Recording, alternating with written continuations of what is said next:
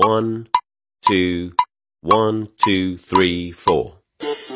大社会，小新闻，新鲜事儿，天天说。朋友们，你们好，这里是天天说事儿，我是江南。这杭州警方呢，在新闻通缉会上啊，澄清了谣言，回应了舆论的关切，满足了大众的知情权。本质上，我们说了，这是呢，实现客观公正执法的应有之义。在七月二十五号的时候，杭州警方呢召开了新闻通缉会，就发布了杭州的江干区来某某呀失踪案的案情。那么至此的话，近段时间以来引发公众啊高度关注的杭州女子失踪案，终于有了初步的结果。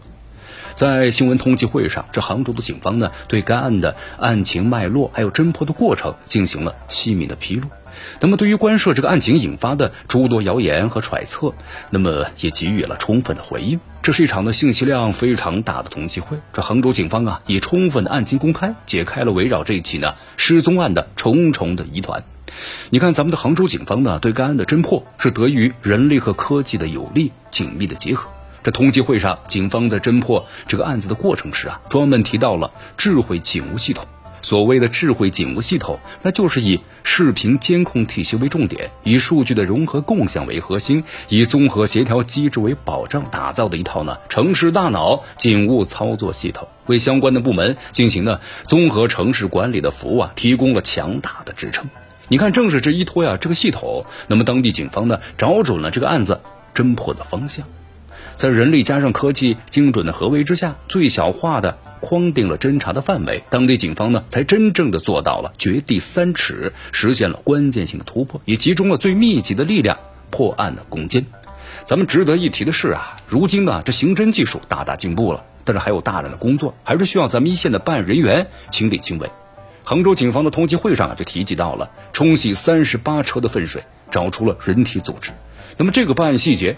尤其引起了舆论的关注。这个细节啊，既衬映出了徐某某凶残的作案手法，也体现出了咱们的杭州警方为破案呢付出大量的心血和精力，可见其破案的决心。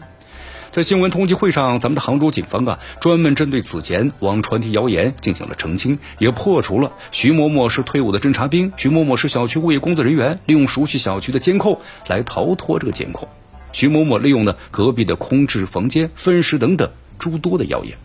咱们不可否认呐，由于此事呢足够惊悚，而且犯罪嫌疑人淡定受访所具有的迷惑性，也在一定程度上的带偏了舆论的节奏。那么这一则离奇失踪案多日来啊热度不减，小道消息是满天飞，各路的谣言呢让人是目不暇接。在此语境之下呀，杭州的警方在新闻通气会上呢澄清了谣言，既回应了舆论关切，也是对公共的娱乐场所呀那么注意力的一种校准。实际上，早在二零一二年，公安部就下发了公安机关的执法公开规定的明确要求，公安机关应当向社会呢公开涉及公共利益、社会高度关注的重大案情调查进展，包括呢处理的结果，以及呢公安机关打击整治呢违法犯罪活动的重大的决策。你看，这来某某失踪案发生之后，引发了舆论的热烈的围观，这显然呢属于是社会高度关注的重大的刑事案件。所以说，杭州警方通缉会全面细致介绍案情，是符合公安部的规定和要求。那么，这对于呢及时消除公众的疑惑、消除社会的恐慌，也有着积极的意义。杭州警方对此案的细致侦破，包括对案情的详细公开，也为呢各地警方处理类似的案件、应对舆情做了良好的示范。对于这一类啊。引发咱们公众关注的刑事案件，就应该以全面而细致的公开来回应公众信息获取的诉求，满足那大众的知情权。本质上，这也是实现客观公正执法的应有之义。这里是天天说事儿，我是江南，咱们明天见。